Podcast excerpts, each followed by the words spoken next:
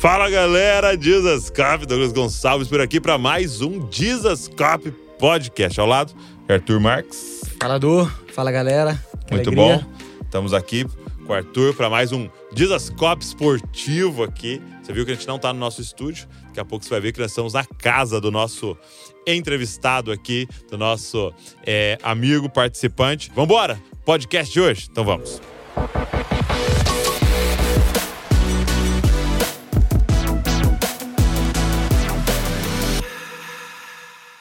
Meu amigo, Edmilson. Como vai, meu amigo? Obrigado, cara. Seja bem-vindo. E aí, Gilson, tudo bem? Tudo bem? Que prazer. Prazer é nosso. Estamos Seja aqui. bem- Seja bem-vindo. Obrigado. Valeu. Estamos aqui na sua casa, né? Não na sua casa literal, mas na sua área. Você mora aqui nessa cidade? Moro em Santana, desde 2003. Santana de Parnaíba. Paraíba, isso. Moro aqui desde 2003 e tô a 17 minutos de casa. É, ah, é muito bom, né? Deus é bom, né? Bom, tá em casa, então. Do ladinho, né? Isso é muito bom. E mas você não é daqui, nascido aqui. Não, eu sou na, natural de Taquaritinga, no interior de São Paulo. a- Taquaritinga é, é mais perto do que, assim, de qual? É indo pra Rio Preto, do Rio lado Preto. de Ribeirão Preto ali. Arara- Calor. é, São Carlos, Araraquara, Matão, Taquaritinga. Legal. indo para Ribeirão e Rio Preto, né? Washington Luiz ali. E nasci em 76, vivi toda a minha infância praticamente lá em Taquaritinga com meus pais. E aí em 91 eu fui fui jogar bola. Entendi. É, foi quando você saiu de lá. Saí de da lá cidade. com 91. Mas antes de você falar da- dessa parte do, do futebol, assim, mas talvez provavelmente vai envolver, como é que é a sua história com Jesus? Como é que você conheceu a Cristo? Bom, é, eu sou de uma família tradicional católica, né? Meu, meu irmão mais velho né, jogava muito bola com, com o padre lá da, É da, mesmo? da comunidade da, da Vila São Sebastião, lá de Taquaritinga. É, meus pais cataram laranja durante a vida toda, quase 33, 35 anos. É, natural, assim, de toda a família tradicional do interior que ia, ia na roça e depois e fazia batismo, catecismo, crisma, tudo, né? A gente Todo o fazia, processo. fazíamos também a, a peregrinação muitos anos aí, meu pai ia para Aparecida do Norte. E a gente tinha, eu e meu irmão particularmente, a gente batia a bola com o Padre João, eu lembro. João Batista, lá de Itaquaritinga. Meu irmão foi coroinha da igreja e a gente ti- tinha aquela tradição de ir todo sábado à noite na missa, né? É, Eu menos, um pouco menos, o meu irmão mais. né? Irmão mais velho? Mais velho, é. Meu irmão tem. Eu e ele tem cinco anos e meio de diferença. Na verdade, meu irmão era pra ser o craque de casa, né? Mas É não teve- mesmo? é, meu irmão até hoje joga, joga uma bolinha aí e o pessoal lá de Taquaritinga fala, pô, meu- o seu irmão era melhor que você, né? e eu falo, era mesmo, né? Pena que ele não teve tanta oportunidade naquela época lá, tive que trabalhar, ajudar meu pai na roça. Mas a gente tinha uma. Eu tinha uma sede de Deus, né? Desde de criança já. Até porque eu, passei, eu passava a minha infância praticamente toda ela na, num terreno baldio que tinha perto da escola e perto da minha casa, né? A gente ia para a escola de manhã e à tarde eu ficava o dia inteiro praticamente soltando pipa, jogando bola de gude, jogando bola, apanhando, brigando com os meninos. e eu lembro, rapaz, é nitidamente, eu lembro quando eu, é, eu ia para esse campinho, eu deitava lá no, no campinho lá e começava a perguntar o que eu ia ser da minha vida, quando eu morresse, para onde eu ia. E, e perguntando pra Deus, Pergunta para Deus. fazendo uma oração. Deitava lá para se eu Poxa, morrer, eu não, vou não é onde? comum, né? É. É, não é comum. E eu, eu lembro nitidamente né, que eu ia jogar bola lá, e aí eu via as dificuldades de casa, meu pai, minha mãe, né, o entorno social, o que eles faziam, final de semana, festa, aquelas coisas. E eu começava a pensar comigo mesmo, o que, que eu vou ser da minha vida, né? Será que eu vou casar? Se eu morrer, para onde eu vou? Aquelas indagações, assim, de crianças. E... Mas era um chamado, eu, eu acredito que foi um chamado de Deus na minha vida. E eu tive toda essa infância, assim, muito próximo da, da igreja em si, né? Uhum. Da religião. Mas é, nunca tive realmente, naquele princípio de infância, assim, nada é, tão impactante que foi quando eu fui comecei a jogar futebol, né? Uhum. Então eu fui em 91 pro 15 de Jaú, né? E fiquei lá até 94. Mas nesse período de 93 eu participei de, um, de uma reunião de atletas de Cristo que tinha na época, na, na arquibancada. Eu lembro que tinha um amigo meu chamado Edson, do Lençóis Paulista. Ele sempre me chamava para ir para as reuniões. E eu falo, não, já conheço Jesus, já conheço Deus, já vou na igreja, já pago minhas promessas, já rezo o terço, faço tudo, faço Uhum. minhas orações. Então você era extremamente praticante, assim. Eu era praticante. Uhum. Eu era um menino. Na minha infância, eu era um menino bastante nervoso, assim. É, brigava bastante, Pavio curto. pavio curto, apanhava bastante da minha mãe. Disciplinado pra caramba, né? Mas foi, cara, uma coisa assim. Ele sempre me chamava pra ir pras reuniões de de Cristo que tinha. Acho que era meio-dia, uma hora da tarde, que o pessoal fazia na arquibancada lá em Jaú. E eu sempre falava, Edson, eu já conheço Deus, né? Lá em casa todo mundo é católico. E, eu, e ele falava, não, você conhece Deus só de ouvir falar, ele quer te- caminhar contigo, ele quer te ajudar. E, e sempre eu tinha uma curiosidade de ir lá, mas a religião me bloqueava um pouco, né? Principalmente um pouco de medo de, de voltar para casa e falar para minha família que eu tinha me Que eles convertido iam achar, né? que eles iam achar tudo, mas teve um- um- uma tarde que tava 93 foi um ano bastante difícil lá no 15 de Jaú, né? O 15 tinha caído para A3 do Paulista, a gente tava passando algumas dificuldades lá, até de alimentação, fui umas duas, três vezes para casa para parar de jogar. Tem até uma história muito legal que eu tinha um japonês de intercâmbio lá na época, que eu ele veio de intercâmbio e eu dava como se fosse um treinamento de fundamento para ele à noite, né? Então a gente eu ia de manhã na escola, à E, e tarde nisso você tinha quantos anos? Eu tinha 93, eu tinha 16 anos. 17 anos, 16 para 17 anos, né? E aí esse japonês aí me ajudou muito, cara, até porque ele me emprestou 300 dólares na época, que meu pai tinha parado, tinha intersafra na laranja. Meu pai trabalhava seis meses, seis meses ele ficava em casa, o dinheirinho que ele ganhava era ele, ele ficava praticamente parado porque meu pai queria só trabalhar com a com a parte de laranja, limão ou, ou mexerica, tangerina, né?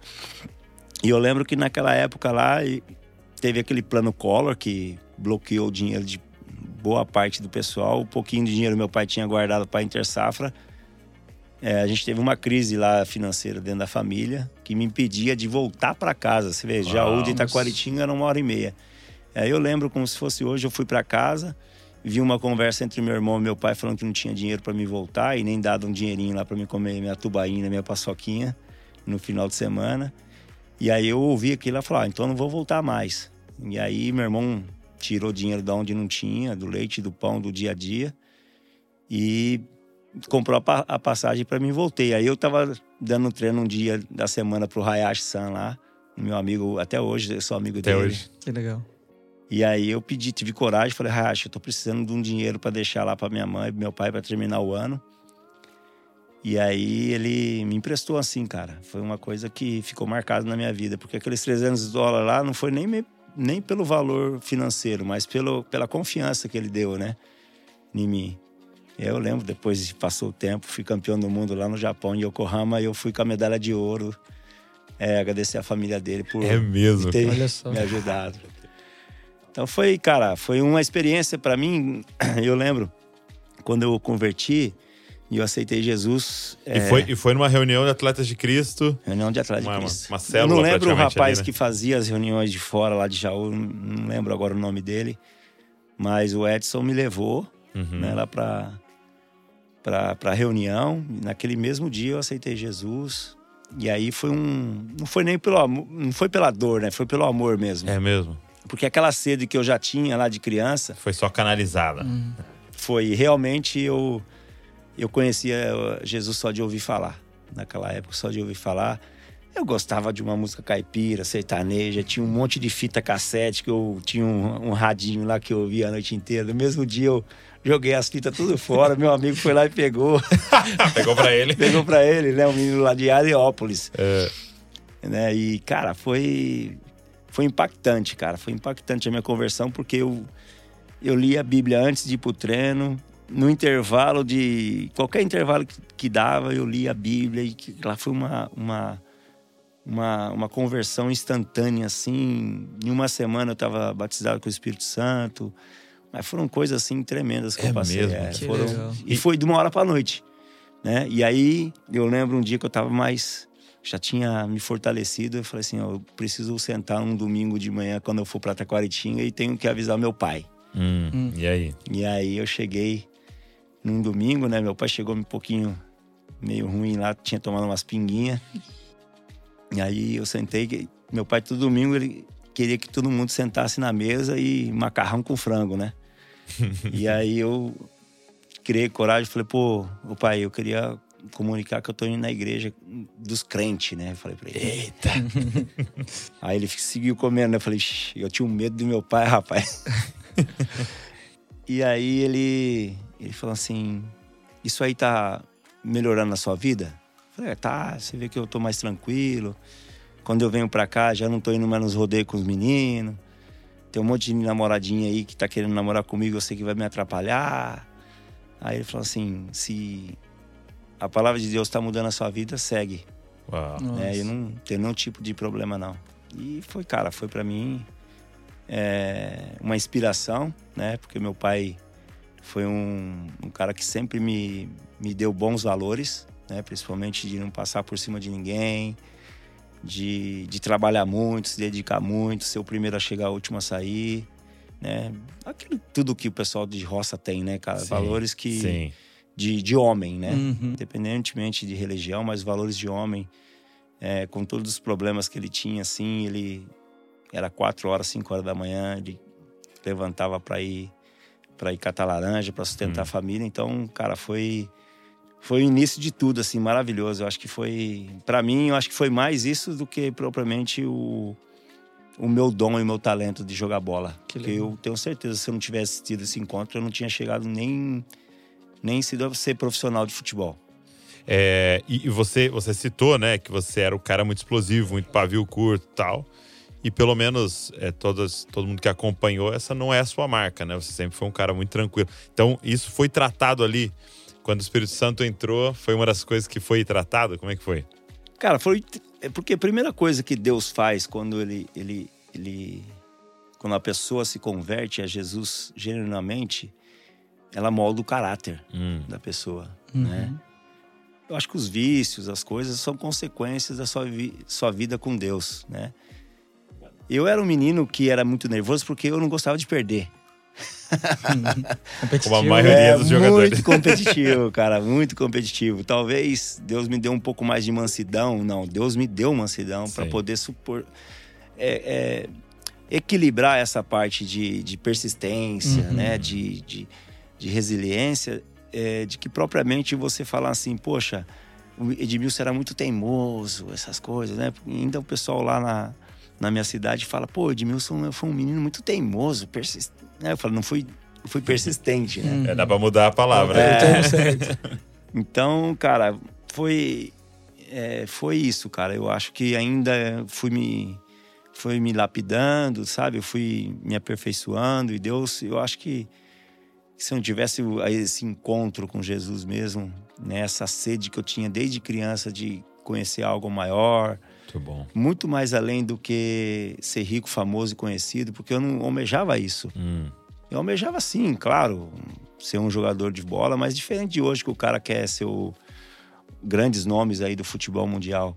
Eu queria realmente tirar o meu pai da, da vida ruim que eles viviam da roça ali, sabe? Nem pensava em casar, em ser rico, ser famoso. Eu queria jogar ali para ter meu dinheirinho, construir minha casa família. e ajudar meu pai e minha mãe. Né? Eu sempre digo assim que o propósito ele só vale a pena se o sucesso for atingir pessoas. Né? Se- Sucesso sem propósito não, não existe. E sucesso no propósito de atingir pessoas é o mais impactante da vida de um ser humano. Né? E isso aí foi minha essência, né? O propósito que eu tinha era ajudar meu pai e minha mãe. Não era nem ser rico, famoso, conhecido, né? Então, ó, quando você tem isso eu como vi- prioridade, É, É isso é maravilhoso. fantástico. Eu vi um, um cara, foi o Simon Sinek, que ele é um cara que fala de empresas e tal. É, e aí perguntaram, ele falou de, um- de dois que estavam conversando e um perguntou pro outro assim: Você tem uma empresa do quê? Né? E aí o cara falou assim: Ué, eu tenho a empresa da única coisa que dá pra ter empresa, é de gente. Né? Hum, É empresa de pessoas. Pessoas. Agora a pergunta é: com o que você está servindo as pessoas? Aí eu posso vender carro, Nossa, vender casa, né? E essa é a verdade, né? Porque o fim é sempre pessoas, né? sempre pessoas. É, e se a gente distorcer isso e for fama, dinheiro, poder e tal, é, o fim é sempre desastroso, né? É, sempre desastroso, sabe por quê? Porque é, se não for para atingir pessoas, é para atingir você. E você se torna orgulhoso, prepotente. É. Exato. Aí você quer gastar. E você aquilo- começa a afastar todo mundo de você e. É. E a pior coisa que eu acho que tem que a fama e o sucesso faz é afastamento do que aquilo que você é, da sua verdadeira essência. Uhum. Né? Eu sempre falei com Deus, Deus, se, se eu tiver isso e me tornar uma pessoa pior, não me deixe ter.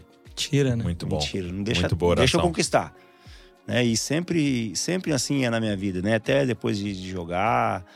E, cara, eu sempre diz assim, Deus, se for isso aí for me tor- tornar uma pessoa pior do que eu sou, então não deixe acontecer. Muito bom. E, e é interessante que você comentou algo que todos os que a gente conversa falam a mesma coisa, né? Como o evangelho também ajuda na questão de se tornar uma pessoa mais disciplinada, uma pessoa que não se é, não dá atenção para as distrações. Sim. Seu, seu pai perguntou, né? Isso tá te fazendo bem? Pô, mas eu podia sair não tô saindo. Vai melhorar, Vai a melhorar. sua vida como um todo. Eu, eu tava lendo a Bíblia, tá- você sempre tá praticando, você tá sendo disciplinado e tal. E isso afeta todas Tudo, as áreas tudo. da sua vida, né? Então o evangelho não vem é, pra Aumenta- causar ou realizar É. um sonho, mas na verdade ele vem potencializar aquilo que você já é e tem de bom em você e, e te transformar na- no que Cristo deseja, né? Não, isso é muito bom. E, e por que que você... Assim, eu vou fazer essa pergunta porque eu sei que tem vários é, garotos, é, adolescentes tal, que assiste é, quando a gente está entrevistando um jogador.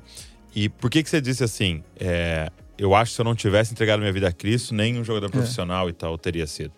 Por que que você faz essa análise? Bom, primeiro porque o meu entorno era ruim, né? Eu, cara, o bairro onde eu nasci era um bairro que a maioria da- das pessoas viviam da, da lavoura, né? Eu já com antes 10, 11 anos, é, mesmo mesmo indo na igreja católica, eu ia para rodeio, saía com meus meus primos mais maiores que eu. Boa parte dos meus amigos de infância, uns estão tão mal, outros já morreram. né? Então, o entorno social de quem vive numa comunidade carente é difícil, Já te empurra para... já te empurra. Então, o encontro com Jesus foi o divisor de águ- águas na minha vida, seja ela para minha carreira, mas seja ela para o ser humano Edmilson, né? É. Então, acho que eh, quando você fala que a Bíblia te dá resiliência, quando você começa a ser um pequeno Cristo, um cristão, você começa a criar hábitos de, de ser um, um crente. Uhum. né? Então, o atleta de alta performance, ele tem que ter resiliência, superação, se dedicar. é, ele tem que se, a- a- é, se omitir, não, ele tem que abstinguir de muitas coisas, Uhum. né? De, de várias Dizer não para muita coisa. muitas coisas, né? A gente tem bastante relato do Michael Phelps, né? Que é um nadador, Uhum. quase ele come muito mais do que um atleta de futebol, né? Ele fica muito mais tempo dentro da piscina. E a vida do cristão, né? A vida Hum. do cristão é essa: é jejuar, é orar, buscar o conhecimento de Deus, é você é, ter comunhão com Ele. E é tudo aquilo que um atleta de alta performance precisa. Ele Uhum. precisa se dedicar àquela profissão.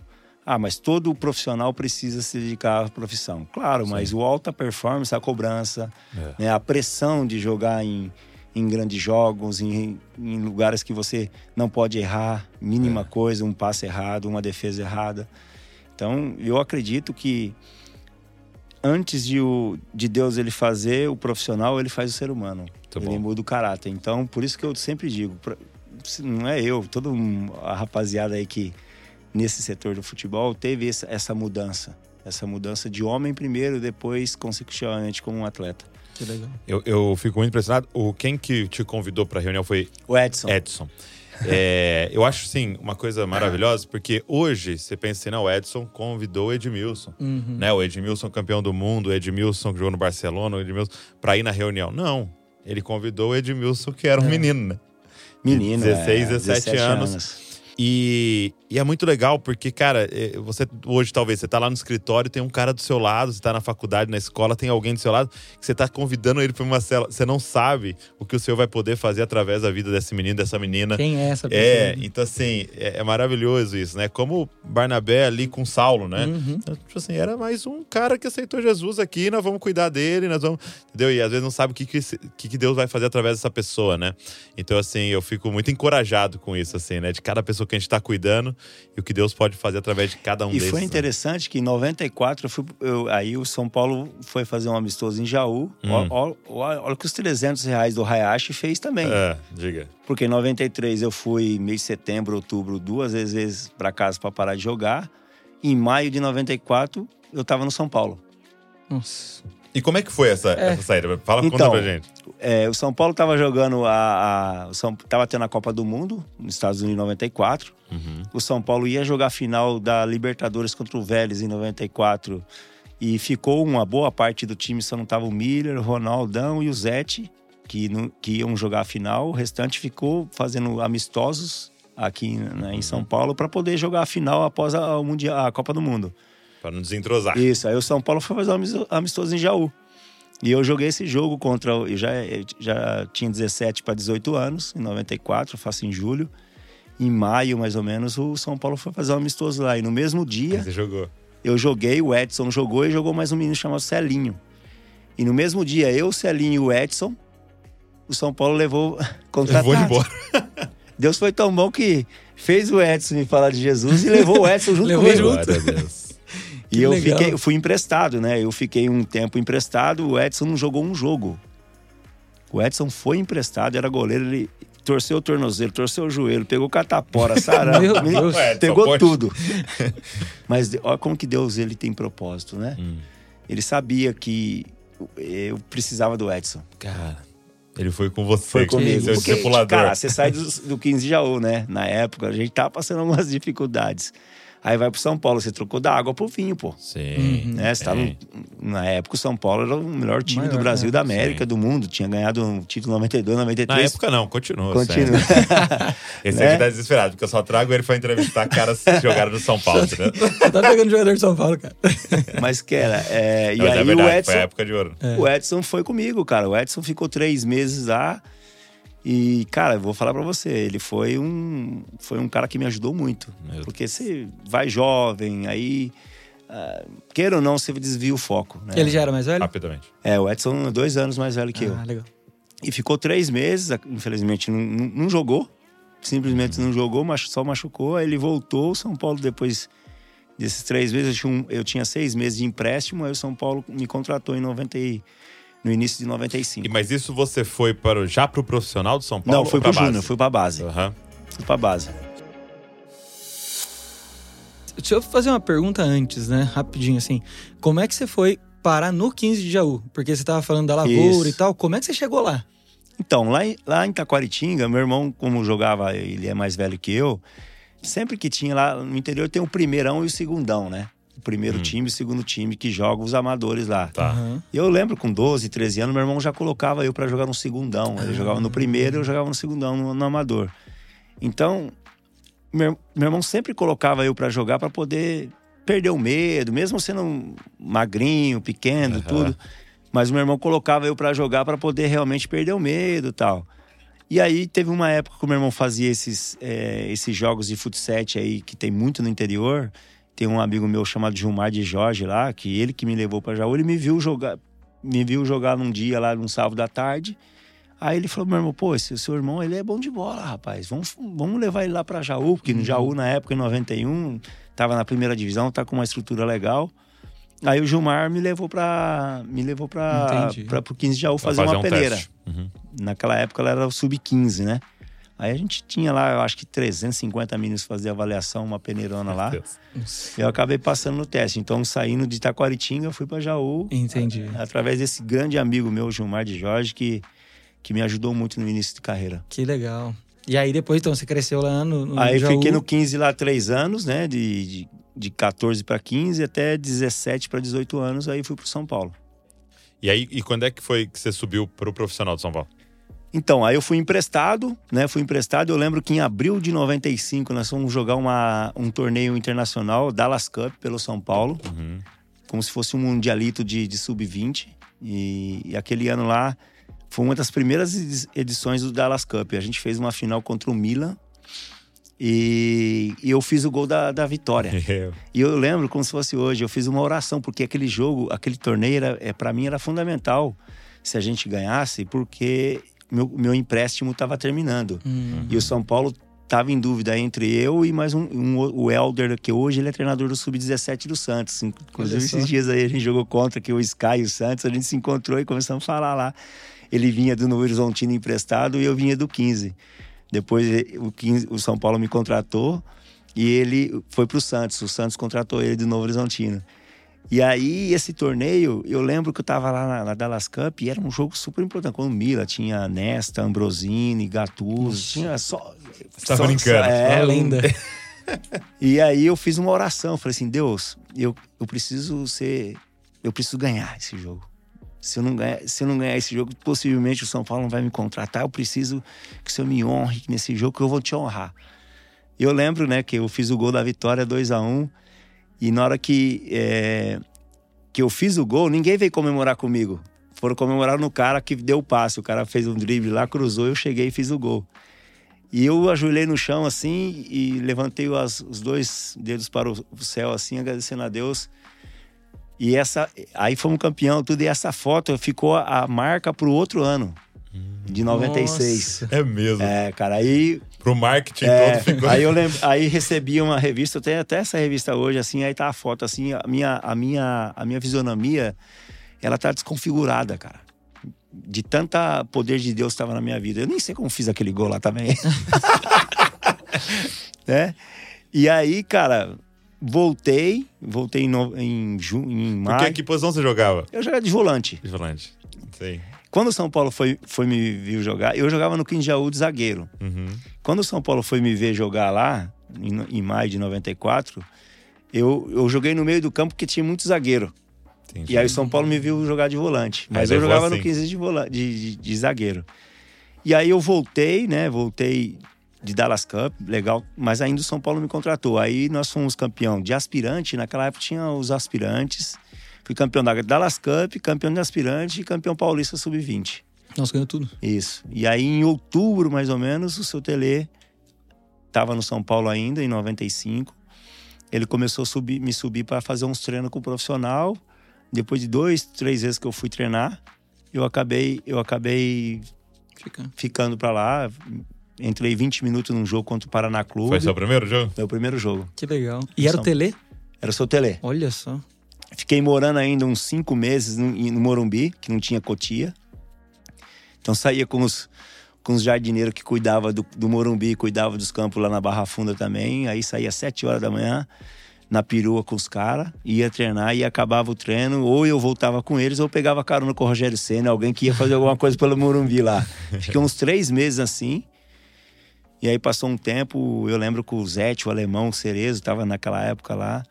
Ele falou, pô, Magrão, você tá morando no Morumbi? Eu tô. Ah, vamos falar com o seu Tele e tal. Aí eu falei, puxa, um medo do seu Tele, né? Mas medo do, do, do bem, né? Aí ele me chamou um dia, ela acabou o treino, eu quero falar com você lá no meu, na, na minha sala. Aí eu falei, cara, lá vem dura, será que eu fiz alguma coisa assim que ele não gostou, né? Ele falou, você quer vir morar aqui? Eu falei, claro, seu Tele, quero vir morar aqui. Falou, você já tem carro? Eu falei, não tenho carro não, seu Tele, o dinheiro que eu, que eu tô ganhando aqui não dá pra comprar carro ainda não, tô ajudando meu pai.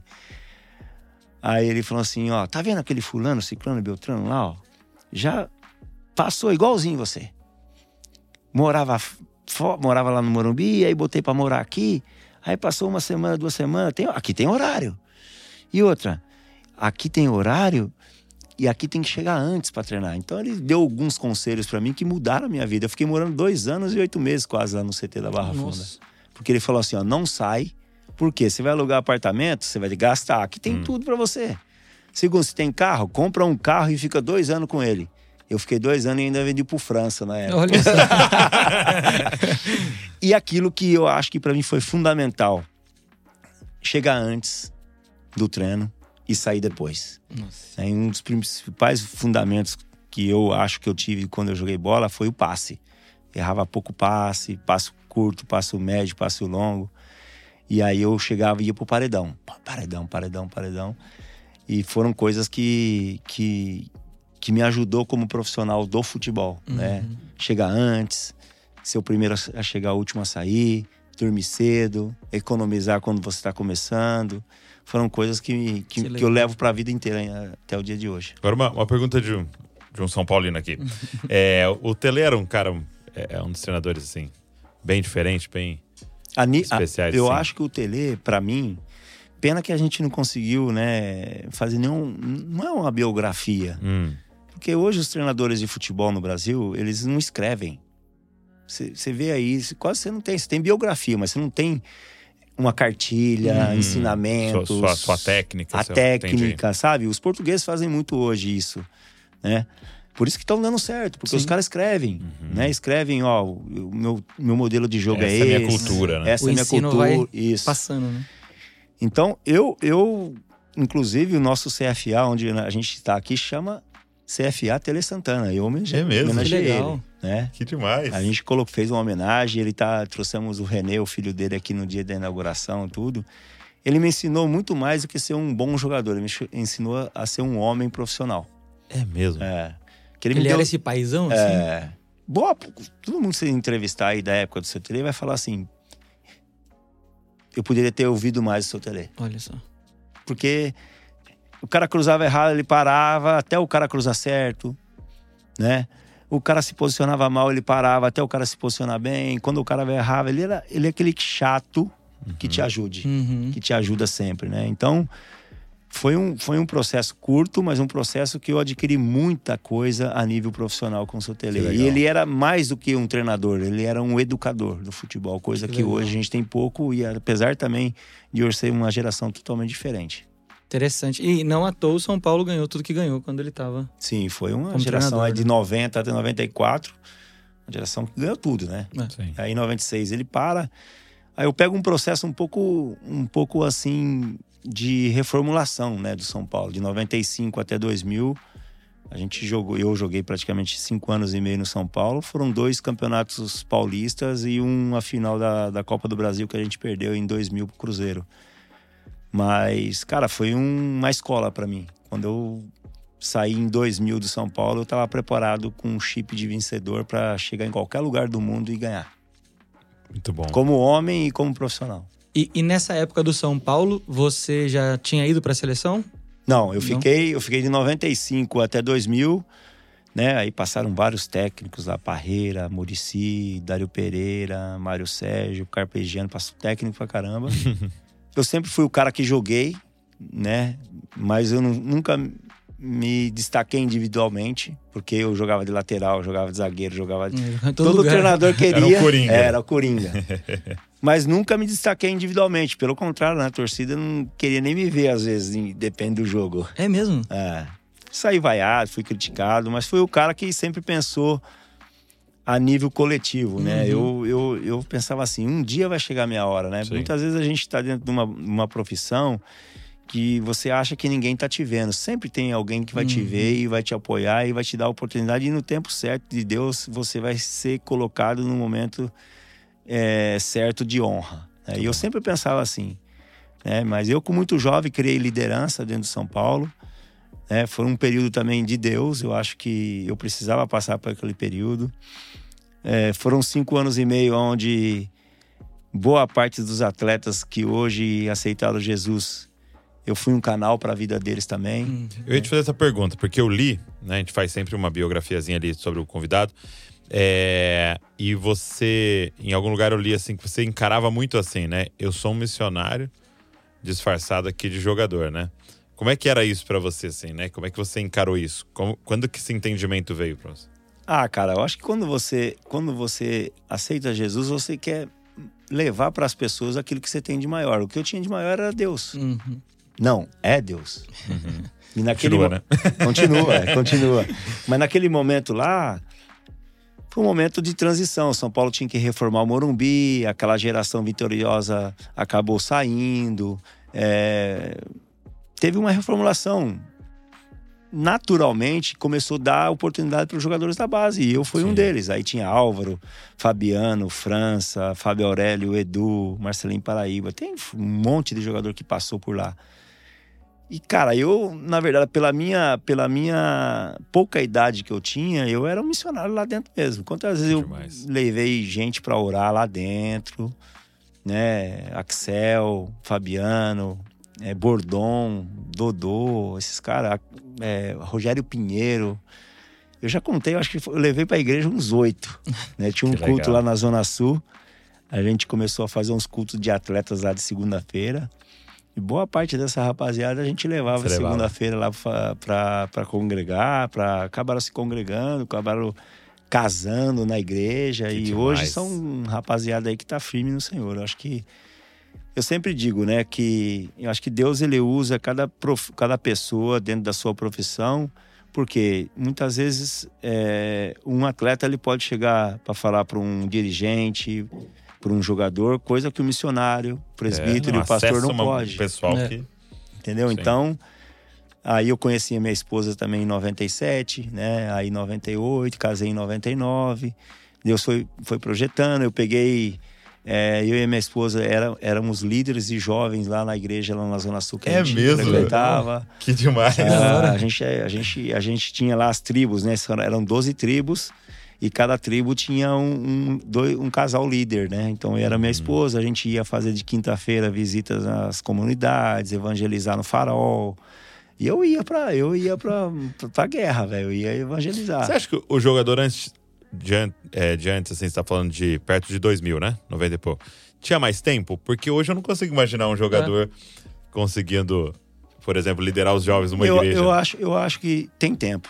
Tem? Eu acho que a, os pastores estão segurando muito essas ovelhas. Hum, fala mais sobre isso.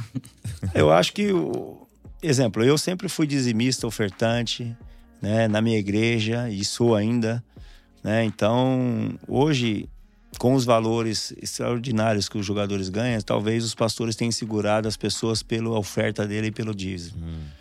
E isso está deixando que esses, essas pessoas que têm sede de evangelizar sejam enviadas. enviadas. Hum. E muitas vezes o cara tem, muitas vezes, o cara tem um chamado de evangelização, de fazer um culto, de, de até mesmo dar a palavra de Deus, porque são pessoas que vivem vive com, com, com a presença de Deus e vive com intimidade e tem relação com Deus. Sim. Né?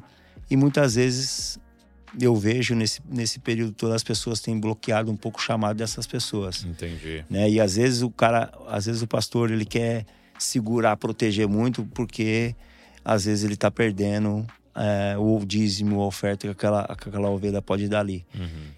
Então as pessoas bloqueiam um pouquinho, não, muito. Entendi. Essa, essa, essa possibilidade. E ao mesmo tempo, é, essa rapaziada que tem um encontro com Deus não é o verdadeiro convertido também. E muitos pastores sofrem que as pessoas também falam que aceitaram, se convenceram, mas não se uhum. converteram, né? Faz então uhum. tem esse pouco assim de, de, de, diferença entre a minha geração, porque lá aquela nossa geração lá, anos 90, 2000, é, era uma rapaziada que também não tinha muita mídia social, não tinha é. rede social, não tinha muita Esse negócio é um de foto. Né? Hoje, hoje muitas pessoas querem fazer, mas também não gostam de aparecer, entre aspas, não aparecer para se mostrar, porque às vezes a pessoa fala, pô, o cara tá evangelizando, ou tá indo fazer adoração, o que, que é, é uma evangelização que quer aparecer, né? Uhum. Mas eu acho assim, eu acho que boa parte de, desse pessoal é, eu falo que na minha, na minha época também, o meu pastor na época queria me, me blindar. Só que eu tinha a visão de reino, hum. né? Eu tinha a visão. E até, até quando, na reta final, eu, eu fui andar sozinho. Porque a gente, tava mais dando. A gente, era um missionário, a gente é um missionário da palavra de Deus, seja quando você está jogando e seja agora, né? É, todo crente é um missionário. É. Todo crente. Um engenheiro. Achei muito lindo, eu já contei isso algumas vezes. O, o rapaz foi fazer a parte elétrica lá na minha casa, é um eletricista, e ele falou isso. Ele falou: Meu pastor me falou, eu sou um missionário disfarçado de eletricista. Hum. Então eu entro nas obras. Essa consciência. Entendeu? Né? E eu consigo falar com os pedreiros, eu consigo falar com os engenheiros e tal, e compartilhar Jesus com eles. Então todo Todo ah, eu fico, eu fico feliz quando aparece um Pedro, a rapaziada que tá jogando agora, que tá com, com comprometimento mesmo Sim. com a igreja, com o evangelho. Não só jogador, mas artista, cantor, uhum. esses caras que vêm para Jesus mesmo. Cara, eu fico super feliz porque é uma, isso é uma ferramenta para levar a palavra de Deus, né? Então, é, cara, na época eu lembro que depois que eu fui para França, então eu falei, meu Deus do céu. Aí foi, aí foi, aí foi realmente é, missão. Missão. Aí fala um pouco pra gente, como é, como é que você acabou na França? Então, cara, aí, aí veio, veio o Levir Coupe em 2000, né? É, o técnico de São Paulo falou, ó, você vai ser zagueiro e capitão do time, porque eu vejo que você tem liderança aqui dentro. Eu falei, capitão Raí tava lá, Rogério Senna, Evair, já que só, só veterano. Raí tava, tava o Raí tinha voltado, né? Tinha voltado em 98 e tava, em 2000 tava com a gente. E aí eu falei assim, pô, como assim, Levi? Você é capitão desses caras? Mas você vai ser o capitão tal em quatro meses você vai estar na seleção brasileira, né? Ele falou você? É, eu falei, pô, amém, bora. Vamos lá.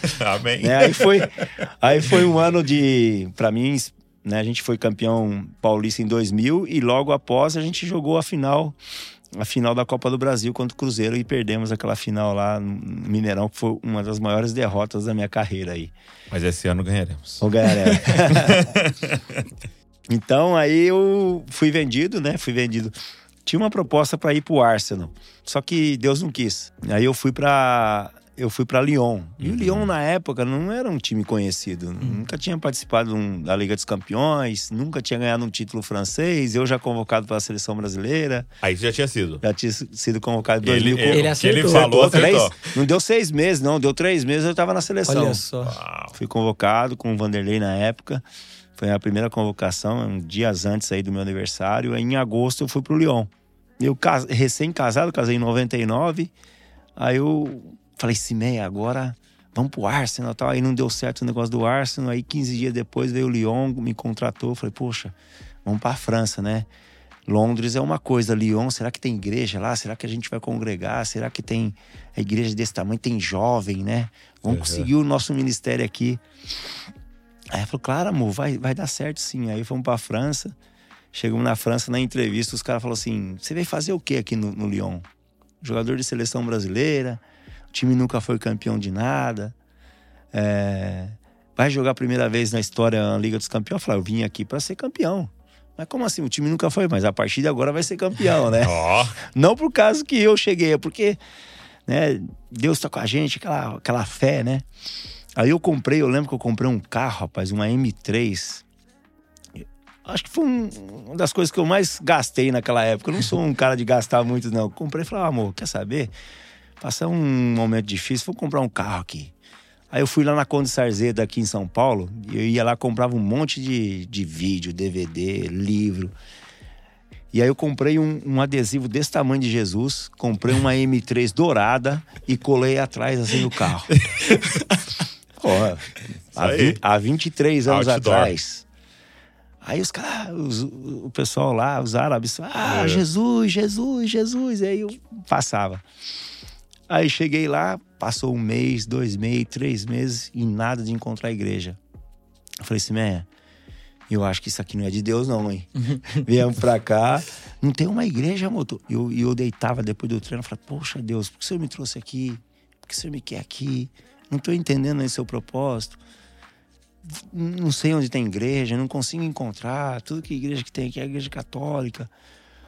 Aí um dia eu falei, eu fiz, uma, eu fiz um voto com Deus. Eu falei, Deus, eu preciso que o Senhor me mostre uma igreja. E não, não tinha nenhum crente no, no, no, time? Não tinha. Não tinha nenhum tem, né? crente. Tinha brasileiro no time já? Tinha o Sonny Anderson. Sonny Anderson. Sonny Anderson estava voltando do Barcelona. A maior contratação do Lyon naquela época. Aí passou duas semanas eu fui num restaurante brasileiro que tinha. Ela falou: vou ver se eu encontro algum brasileiro aqui, pelo, pelo menos me fale que uhum. tem algum, alguma igreja. Cara, tava chegando no restaurante, atravessou uma mulher na frente do carro. Falei, amor, essa aqui é a, é a Cris lá da igreja que a gente ia lá na missão. Tá, tá. Falei, amor, brincando. mas o que, que a Cris ia fazer aqui? falei, não, é ela. Aí eu falei assim: vou estacionar o carro rápido. Fui, estacionei o carro, aí me perdi a mulher. Aí na hora que eu entro no restaurante, primeira pessoa que eu encontro na frente era a Cris mesmo. Nossa. Era a mulher que estava levando a filha dela para estudar em Lyon. Primeira coisa eu falo, Cris, aonde tem uma igreja? Não, tem uma igreja aqui de domingo, tal, tal, tal. Falei, vamos lá, né? Falei, ah, agora vai eu encontrar uma igreja com 150, mais ou menos 200 membros tal. Vou começar a ministrar aqui, né? Aí chegamos na igreja, estava o pastor, a filha e a mulher. E, e a Cris. E, e a Cris. E a palavra de Deus era o seguinte: quando Deus diz não e quando Deus diz sim. Que ele ministrou nesse dia. É, o pastor ministrou. Nossa. E Deus falou: ó, eu disse não pro Arsenal e disse sim nesse lugar. Aqui eu tenho um propósito contigo. Aí passou a temporada 2000, 2000, 2000, 2000 2001, 2000, 2002, fui campeão do mundo. E nesse período, eu tava indo para um jogo na Champions League na Grécia. E eu tava lendo a Bíblia. E, e colocou o Lyon mesmo na Champions League. Colocamos, jogamos Champions League. Já, aí nessa época você ganhou o Campeonato Nós Francês? ganhamos a, a Copa da Liga. Ah, a Copa da Liga. É, no primeiro ano a gente ganhou a Copa da Liga. E aí o segundo ano. Na verdade, os quatro anos do Lyon, eu ganhei quatro títulos seguidos. É o Lyon mesmo? depois ganhou sete ligas seguidas. Então, isso que eu ia perguntar. Você chegou a jogar com o Juninho lá? O Juninho chegou um ano depois que eu. Hum, entendi. Então chegou o Sony, chegou o Edmilson, aí chegou o Caçapa, Caçapa. Cláudio Caçapa. Uhum. Inclusive é um filho na fé meu. É mesmo? É mesmo? É, o Caçapa, que, é Que o foi treinador- quando tava lá junto. tava lá junto. Que foi legal. treinador agora do Botafogo nessa, Sim. nesse período aí. E aí, é, aí depois veio o- a, a rapaziada, né? Mas eu lembro que e, é- e esse foi o propósito de eu ter ficado quatro anos no Lyon e não entendia. Eu tava viajando um jogo, a gente ia fazer um jogo contra o Olympiacos da Grécia, e aí eu tava recém-chegado lá no cena e falava bonjour direito, né? E aí no restaurante só tinha as fotos, né? Pra ver, ah, esse aqui, esse aqui. Só apontava. Você vai ficar- a primeira coisa que você fica fluente é em, em cardápio, Em né? cardápio. É, primeira e ainda coisa. com foto, né? Igual foto. E aí, cara, eu tava sentado sentado na, na janela, aí do outro lado, na mesma, no mesmo corredor, assim, na mesma fileira, tinha um lateral direito chamado Jean-Marc Chanelé. E aí ele viu, lendo a Bíblia, ele... Falei, não, não, não, não, outra coisa. Tentei um gesto. Outra coisinha.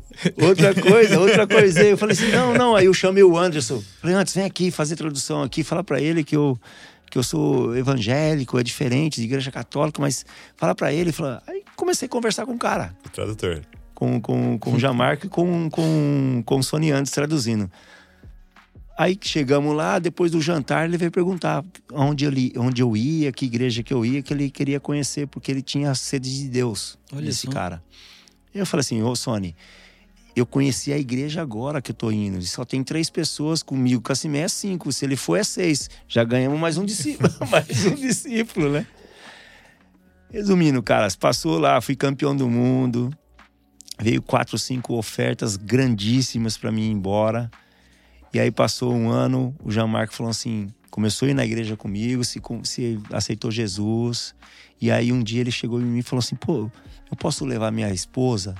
Eu nem conhecia a esposa dele. Ele ia na igreja e não, eu pensei que ele não tinha esposa, ele não, não sabia falar direito.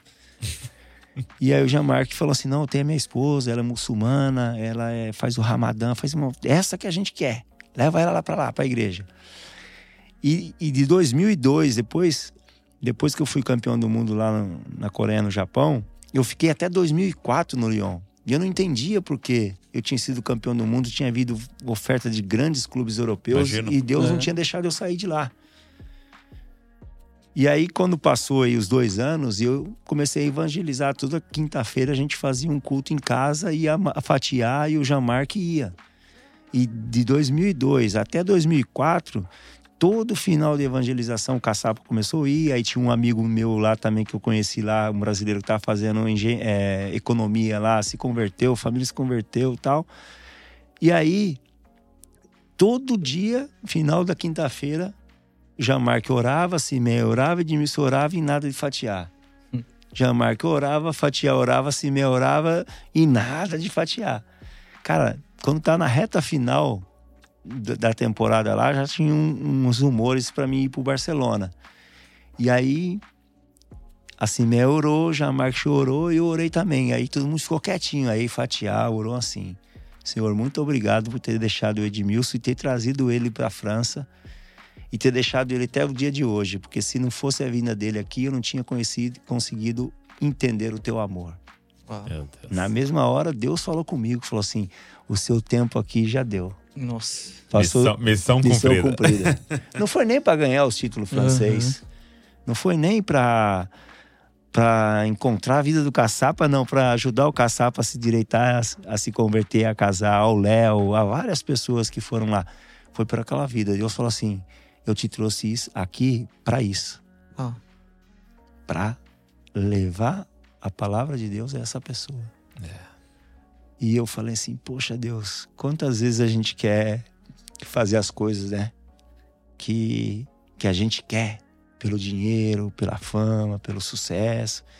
mas o Senhor me deixou a- até o dia de hoje, depois de ser campeão do mundo, exaltar o teu nome por causa da, da fatia. Eu falei, obrigado, Senhor. Obrigado, porque eu entendo que não é o meu querer, é o teu. E até hoje a Fatiá evangelizou a família inteira, se converteram só. tudo. Foi um Sério? rebuliço lá, gente. Sério? Você não tá entendendo. E é aquilo, cara. E, e aí, aí fica claro o quanto vale uma vida pra Deus. né? Vale. O que, que ele tá disposto a mover, Mover por causa de uma pessoa. né? de uma pessoa. Não, e eu tô pensando aqui, até no, no, no Edson, né? Não é, Edson? Que levou ele lá no começo. Olha onde tá chegando, cara. Olha onde chegou. É. Tudo que aconteceu.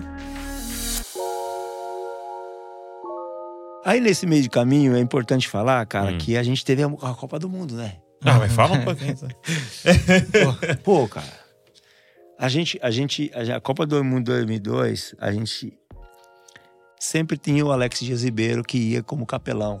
Hum. Em todas as Copas, né? Foi em 90, Ah, é? Sempre vai? 94. O- agora o, o Alex tá um pouco mais de idade, tá meio doente e tal, mas tá bem, tá bem. Grande Alex Dias Ribeiro.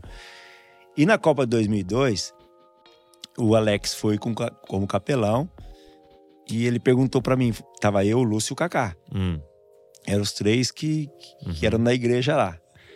E aí o, o, o Alex falou assim: Edmilson, tem que falar com, com o escolar para ver se libera um horário pra gente fazer as reuniões. Sim. Eu pode deixar que eu vou lá. Aí fui lá no Filipão, falei, Filipão, e aí? Nós temos aqui o Alex Dias, tem o outro, o Anselmo também, lá de Curitiba. Eles estão aqui, eles querem ter um momento aqui de, de ler a palavra, uma comunhão com os meninos. Ele falou assim: pode liberar, é só me falar o dia que vocês querem, eu libero aqui, pode acontecer. A primeira reunião antes da, antes da estreia na Copa do Mundo, eu saía batendo, era 8 horas, acabava o jantar sete e meia por aí Oito da noite. da noite. Eu saía lá nos. Bate, ô, vai ter reunião lá no quarto piso. Tá, quarta. tá, tá, tá, tá. Na primeira reunião foi o Júnior, lateral esquerdo, o Denilson, o Roberto Carlos. É, acho que foi esses três. Aí na segunda. Aí, aí- aí a base era o Kaká, o Lúcio e você. e eu. E o Anselmo E o e o, Alex. né? Aí, primeira reunião lá, jogamos contra a Turquia. No segundo jogo, bati na porta de todo mundo contra a China e ninguém. Aí, naquele mesmo dia, Deus falou comigo. Falou assim, ó, não chame mais ninguém. Hum. Não entendi nada, né? Falei, Que isso, falou- Deus? falei, falei, não chame mais ninguém. Aí eu falei assim, bom, Deus. Aí eu falei pro Alex, falei, Alex, Deus falou comigo que não é pra chamar mais ninguém. O que eu faço? Vamos orar, vamos orar. Aí no, no jogo do terceiro jogo, foi o jogo que eu fiz o gol de bicicleta. Aí o Alex falou assim, ó, não vamos fazer a reunião antes do jogo. Vamos fazer após o jogo. Aí a gente estava na Coreia, a gente tava na Coreia já em Seul. Vamos fazer lá na igreja do Ponhonchu. Aí sim? Pô, gente, Poxa. naquela época lá. Aí foi, era da explosão, né? Explosão, É. 20 anos atrás, 22 anos atrás, Tava um falei, avivamento na Coreia. tava, eu fiquei impressionado. Aí eu falei assim, beleza então, Alex, vamos lá, fiz o gol, tá, tá, tá, ganhamos, passamos de fase, vamos lá pra igreja lá de do Ponhanchu. Aí chegamos lá, fomos visitar lá, fantástico e tal. Aí o Alex falou assim, ó, Deus também deu- vai dar uma palavra pra gente se a gente vai chamar o povo ou não. Rapaziada. Aí ele tirou uma palavra falando que não era pra chamar ninguém. nós somos, nós éramos os, os, os caras que iam espiar a Terra Prometida. Que a gente ia pro Japão. Foi Hum. o último jogo da fase, e depois a gente foi pro Japão. E aí, eu falei, ô, Zé- ô, ô, ô, ô, Alex, agora é mata-mata. Se a gente for jogar nas oitavas finais lá, perder, acabou a Copa do- Mundo. Uhum. Vamos pedir algo im- impossível pra Deus? Pra gente dar algo impossível pra Ele também? Aí eu falei assim, então fa- vamos fazer uma oração aqui. Cada um tem que fazer uma oração pedindo alguma coisa extraordinária pra Deus, mas a gente tem que entregar algo muito mais extraordinário. Eu falei assim, É. bora lá. Joelhamos os três lá, eu, o Lúcio Kaká, ele e tal, e o, e o, e o, e o Lúcio Kaká, o Anselmo e tal. Aí eu sei que eu orei. Falei, Deus, se eu ganhar, tudo que eu ganhar de dinheiro não é meu, é pro teu reino. Outra coisa,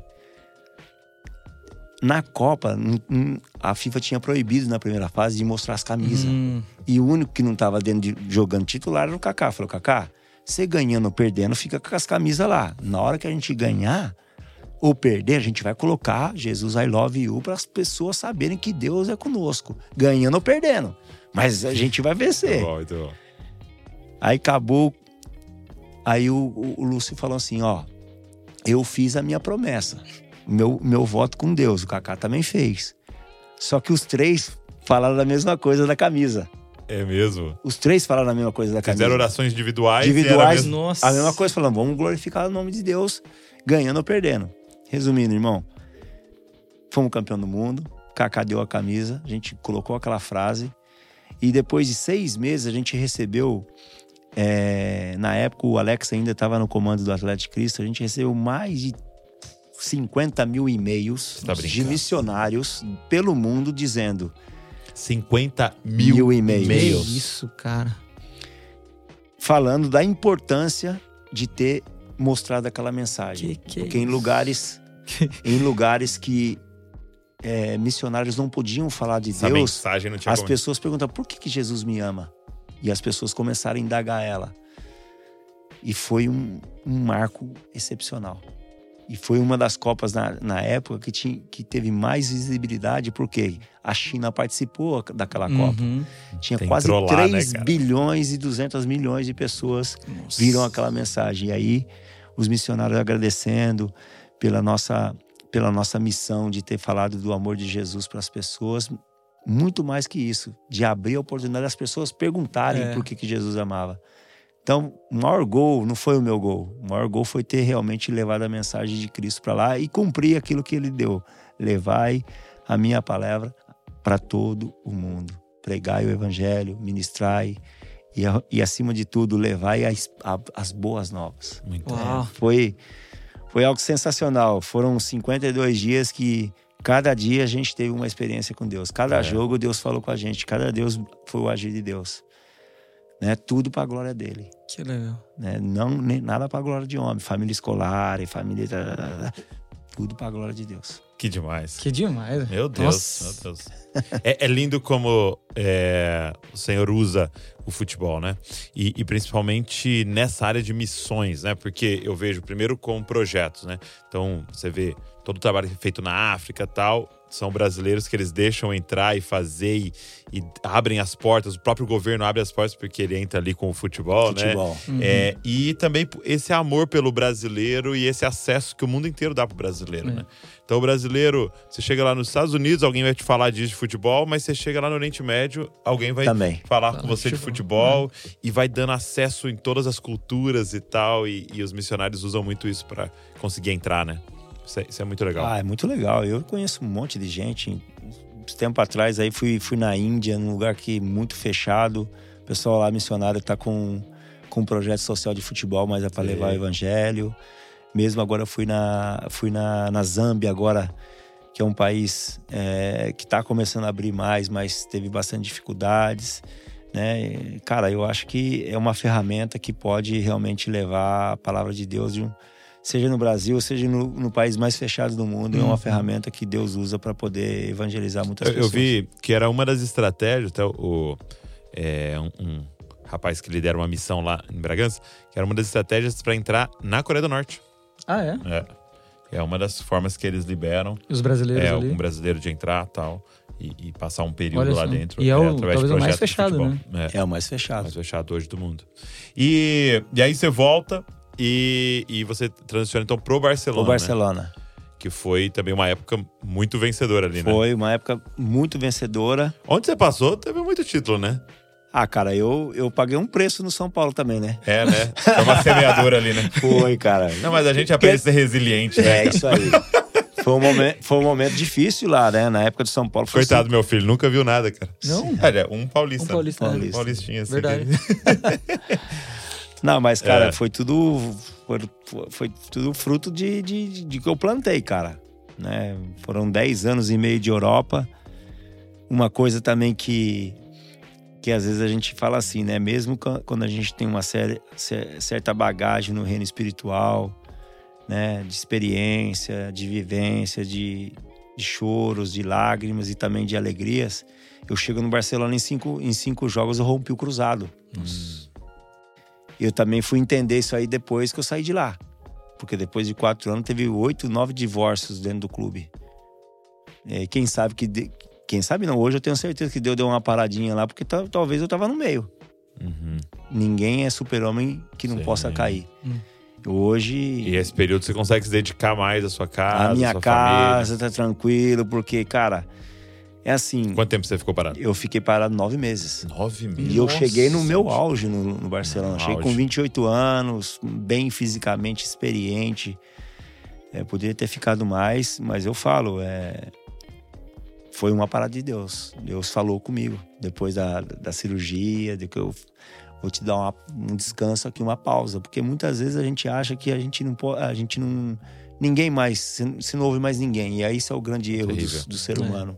É. É, e Deus me parou realmente para mim não perder o meu, meu casamento, que é a maior coisa que eu tenho na minha vida, a maior propriedade que eu tenho é a minha família, Sim. né? Então, foi anos de glória, foi anos de, de, de, de sucesso, mas no Deus me parou no começo. Uhum. Fiquei cinco anos, cinco, cinco- quatro anos no, no Barcelona, mas cinco jogos, rompi um cruzado, nove meses. Eu não entendia também. Por que, Deus, isso aqui? Eu sempre eu fiz a sua missão lá com a Fatiá Sim. e Jamarque. Vem pra cá jogando com os maiores do mundo. E agora eu chego aqui na hora que eu tenho que comer o nosso filé mignon, como diz, né?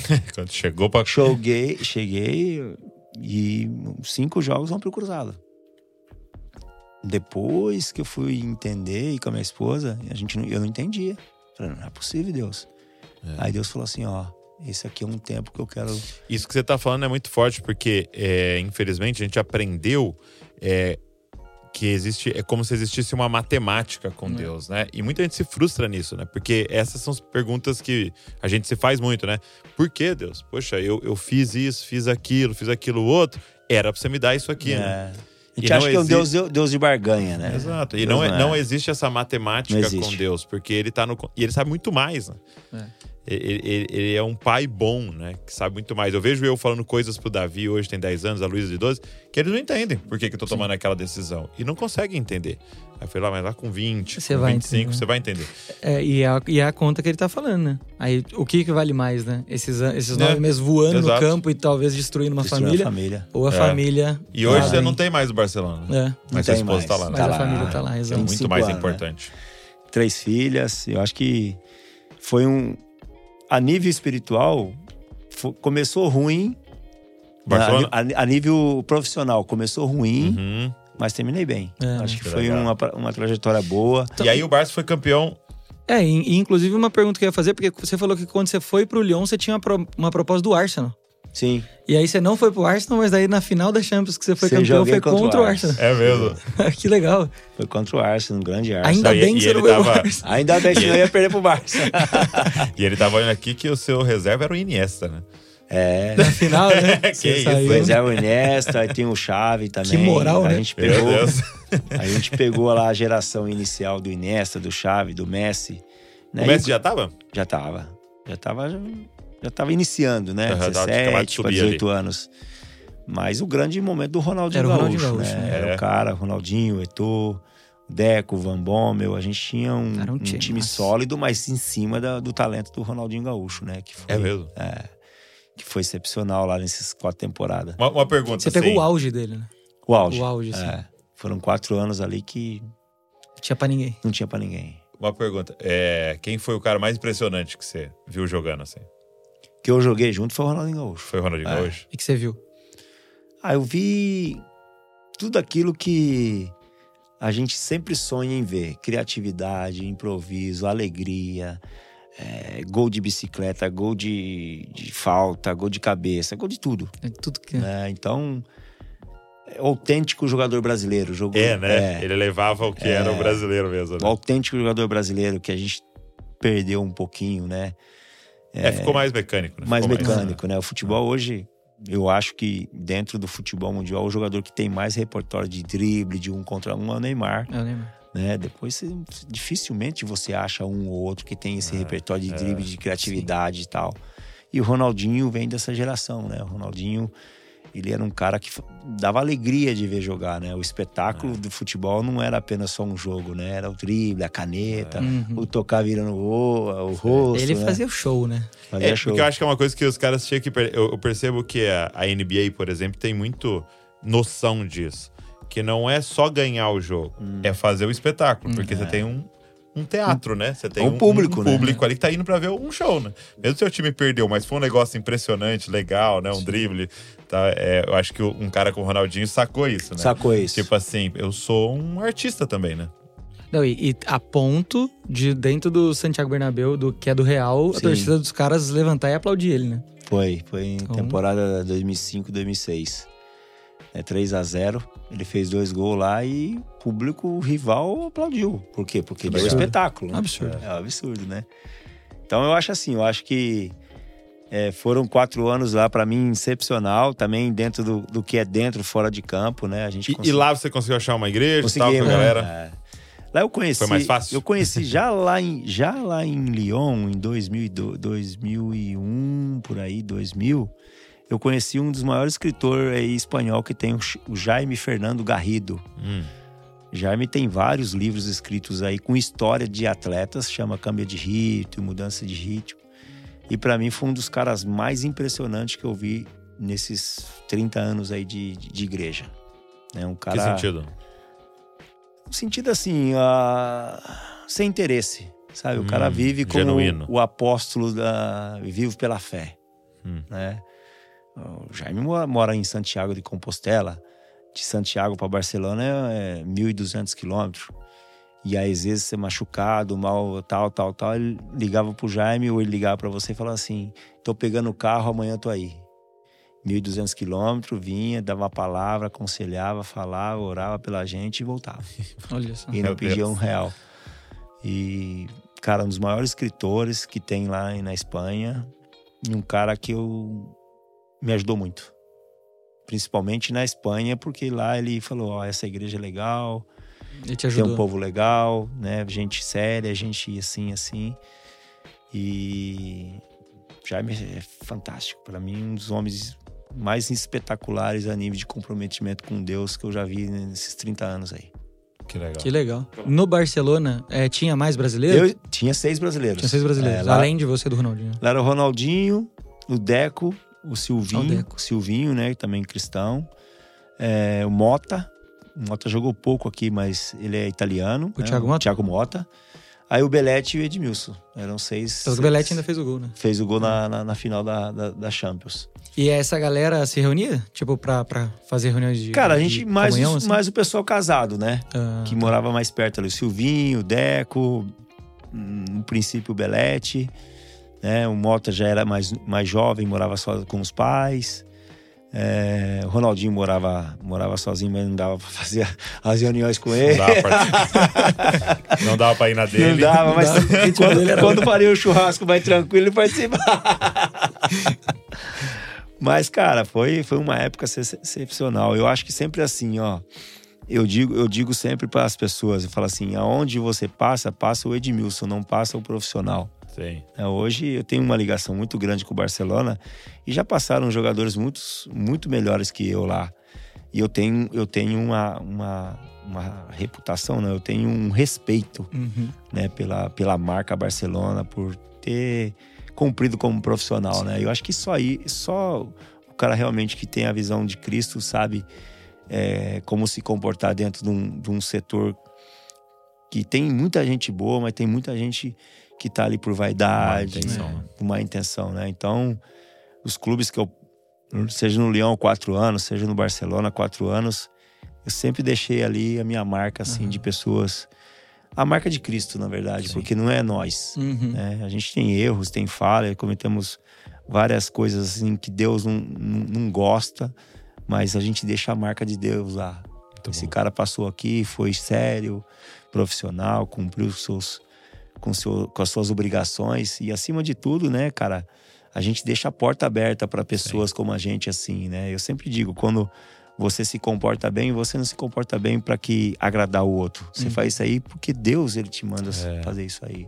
É, seja onde você esteja, né? Seja é, dentro da sua empresa, dentro da sua igreja, onde você quiser. Você tem que ter um comportamento, porque muitas vezes não é dando uma Bíblia, né? É o seu comportamento É. que muda as pessoas. Hoje em dia ainda muito muito mais. Muito Com mais. certeza. Muito mais. Então, a gente sempre se policia.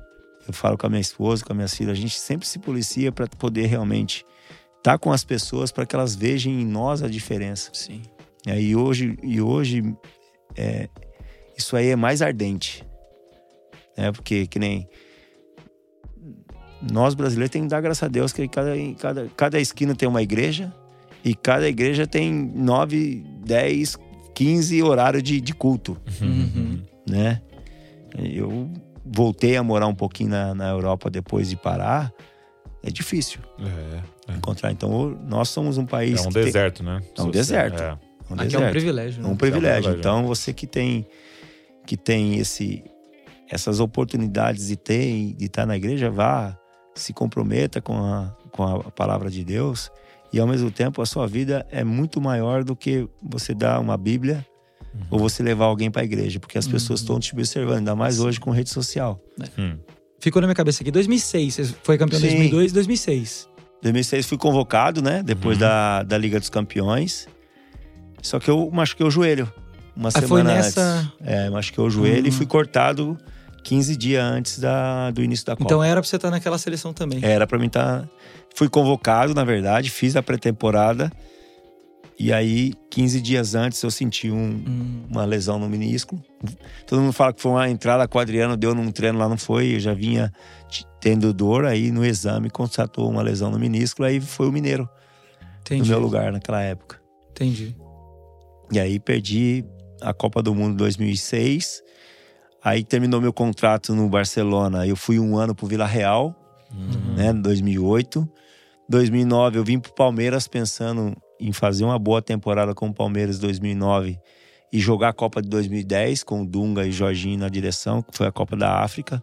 Comecei até bem no Palmeiras, depois eu quebrei o cotovelo, não sei por que também. É, quebrei o cotovelo aí, o Palmeiras não foi bem também. Aí eu voltei pra Espanha de novo. Aí eu voltei e fiquei um ano e oito meses. Um ano e oito meses? É, um ano e oito meses em, em Zaragoza. Zaragoza lutando para não cair para a segunda divisão. Aí acabou o contrato lá, tinha algumas propostas, acabei indo pro Ceará. Fui pro Ceará, o Mancini estava na época, ia jogar lá uma parte e já pensando na transição para tentar trabalhar dentro de um setor do Ceará.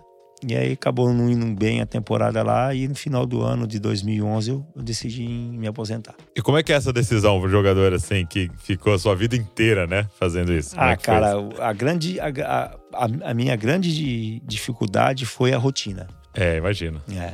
Com 35 anos, eu- a minha lesão de cartilagem também que eu tive antes, antes de ir pro, pro Vila Real, é, claro, me limitou um pouquinho a, a nível de es- es- estender um pouco mais a carreira. Vontade de treinar, de chegar antes, de me dedicar, de fazer todo o treinamento eu tinha, só que já o corpo já não aguentava mais, né? Então, o primeiro ano eu tirei um ano sabático, assim, para descansar, para não fazer nada. E aí a gente, eu e minha esposa, a gente tem um projeto social da Fundação Edmilson, que a gente começou lá em 2005. Era, uma, era um, um filho que eu tinha, que eu tinha que Aham. trabalhar para ele não morrer, Uhum. né? Então, eu tirei um ano aí para me dedicar ao terceiro setor. Aí, na hora que eu vi o segundo ano, na hora que- a gente viu, eu estava quatro anos Já. trabalhando para que a fundação não, fez, não fechasse, né? E hoje a gente atende aí 800 crianças através de cultura, esporte. Que Lá, legal. lá no, no Sertão do Piauí, a gente está lá com, junto com o Zé da Água, né, no Instituto Novo Sertão, que a gente trabalha com abertura de poço, reuso de água, um trabalho mesmo? sensacional lá junto com o Instituto Novo Sertão. Também tem igreja lá. E, cara, mas a grande, a grande coisa, a grande situação de um atleta quando ele para é a rotina de vida dele. É. É. É a grande, a grande falta de, Muito tempo lá em cima. né? é, de, de, de cobrança, sabe? E aí quando você vai jogar bola, Desafio, desafio de acordar cedo, de dormir, de se. Cara, é, é difícil, é difícil. Ninguém se prepara para parar de Pra jogar parar, bola. né? Ninguém se prepara. Ainda mais quando você tem já uma certa idade, fala assim, poxa, eu errei aqui, posso fazer isso aqui. Sim. Mas, cara, eu não- também não me arrependo de ter parado. É, eu acho sim. que foi um. Deus deu muito mais daquilo que eu pensei, que imaginava, que eu pensava. Ele foi muito bom comigo. ele foi misericordioso e, acima de tudo, ele foi bom. O que eu, pus, que eu pude honrar o nome do Senhor durante essa carreira foi sensacional. É, sou grato a Deus porque Ele me deu uma família e eu consegui mantê-la durante a minha carreira, que não é fácil. Sim. É quando você é jovem, mesmo com se convertendo muito cedo, né? Tem as, as batalhas, tem as, as dificuldades, as lesões, mas o meu maior, bem, meu maior gol foi ter construído uma família, estar tá sólido, ter minhas filhas bem. Quantas anos são com suas filhas? Eu tenho uma francesa que nasceu em, na, em Lyon, né? 21. Aí eu tenho uma que vai fazer 18 que nasceu em Barcelona e tem uma brasileirinha que nasceu aqui de 8, né? Então Que depois de demais. 10 anos. Então, cara, e tem mais um filho aí de 17 que é a fundação, né? A fundação também o- é como se fosse um filho nosso, né? Com Uma certeza. missão que Deus nos deu. E hoje você está envolvida, continua envolvido com futebol e está é, com um time aqui. É, Então nós estamos até aqui, né? Na... Estamos aqui no SCA Brasil, né? Um, um time recém-formado aí, todo idealizado por mim, com parceria com um fundo japonês. Que legal. A gente começou esse, esse projeto aqui em 2019, aí veio pandemia em 2020. Meu. Ficamos dois anos aí na, Trancados. na, na incubadora, né? o bebê nasceu e foi pra incubadora. Sei. Ficou dois anos lá e graças a Deus estamos no nosso quarto ano, se completou agora em junho. É, temos atletas aqui de todo lugar do Brasil, de 14 até o profissional, que é o Sub-23, que acabou a temporada agora. Cerca de 100 meninos morando aqui. Que Toda quinta-feira tem um culto. Eles falaram bem, toda quinta-feira. É, Então os caras estavam felizes da vida. né? É, Não, uma benção, uma benção. já Eu que acho que aquilo, acompanham. o futebol é aquilo que a gente tava falando, ele é muito mais do que simplesmente uma bola. Mais que um jogo, né? É muito mais que um jogo e, cara, pra mim, poder ter a missão de, antes de fazer atletas, fazer homens em cima daquilo que eu vivi é um, é um, é um, é um propósito e é uma missão pra mim também aqui. Muito mais do que a gente formar grandes homens, atletas, a gente quer formar grandes homens. Foi o que aconteceu comigo. Eu era um jogador nota 5 que foi melhorando porque Deus, ele fez a diferença na minha vida. Senão, não tava passando, não passava nem do 15 Jaú, quem sabe lá de um dos times da minha cidade, né? Mas, cara, eu acho que foi foi um, um projeto assim que que nasceu dentro do terceiro setor, Uhum. porque trabalhar com jovem com sonho não é fácil, Uhum. né? E começou tudo em cima do que é, o- do que é cuidar de jovens hoje, é cuidar do sócio emocional e espiritual Uhum. né? Você quer, você quer educar bem grandes homens e mulheres para o mundo? Cuida do espiritual, cuida do, do emocional e cuida do social, Sim. Porque nós temos talento, É. muito talento nesse país. Esse país continente é um poço de talento, um poço de gente do bem, né? E lamentavelmente o diabo ele quer migrar essas três partes que é que realmente faz que o homem Uhum. ele, ele desenvolva algo poderoso nas mãos do Senhor. Né? Porque se o Edmilson tivesse ficado lá no campinho de terra, lembra? Uhum. Quando eu sonhava em ser alguém, alguma coisa, não tinha impactado tantas pessoas, não tinha fundação, imagina. Sim, sim. A Olha o fundação, tanto de vida você que sabe tá que lá em sendo, né? Itaquaritinga, eu fui, a fundação em Itaquaritinga, a sede é lá, Aham, No campinho de cidade, terra lá, É lá naquele é lá. campinho? É Olha mesmo? só. é lá no campinho, eu voltei e falei assim, "Meia, Eu quero esse aqui. É aqui. Aí os pessoal.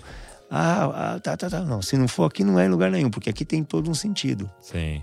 E aí hoje, boa parte dos meus amigos que ficaram vivos, que vão pra roça, os filhos ficam na fundação. Olha só. Que É, demais. a né? gente Isso é dá- muito legal. A gente dá karatê, a gente dá balé, a gente dá teatro, a gente dá, é, dá futebol, a gente dá vôlei, a gente dá basquete, dá cidadania, né? Porque a criança não fica na rua. Sim, com Tá certeza. bom. Meu amigo, obrigado. Na área que é isso, pô. Foi. Passou Obrigado. rapidinho, né? Não, demais, demais. E, e obrigado não só por esse tempo, essa entrevista, mas obrigado pela, por essa jornada. Exato. E o que eu falei até com o Kaká, né? Eu acho que vocês pegaram uma época que é, já viu Atleta de Cristo, mas, mas muito menos do que a, a hoje vocês abriram um caminho, né? Vocês abriram com o facão ali um caminho que você tá vendo vários meninos vindo atrás. Ah. Hoje todo time tem um grupo ali cê- buscando a Deus e muito pelo exemplo que vocês deram e, e, e tudo que vocês fizeram no futebol. E obrigado mesmo e que o Senhor continue te dando sabedoria, Obrigado. revelação aí. Obrigado, obrigado épocas. aí, sucesso também para vocês que esse que essa plataforma, essa ideia, essa missão que Deus deu para vocês possa impactar também Amém. várias gerações, não somente através da plataforma aqui de, de, de rede social, mas aquilo que realmente vocês falam e as pessoas falam através Amém. desse, desse canal que Deus deu para vocês aí. Glória Usem para que o nome do Senhor seja glorificado. Amém. Amém. Obrigado. Valeu, rapaziada. Valeu de vez. Valeu, valeu, irmão. Tamo junto. Obrigado você que ficou aqui ouvindo, assistindo a gente. E eu queria te fazer um pedido, né, cara? Pega esse link, sai mandando pra todo mundo. Quem é São Paulino, quem não é São Paulino. sai mandando pra Palmeirense, todo mundo. Palmeirense também, também, Barcelona. Manda pra todo mundo aí, pra que esse testemunho possa alcançar o maior número de pessoas possível. Que Deus continue te abençoando. E não se esqueça, você é uma cópia de Jesus. Valeu. Valeu.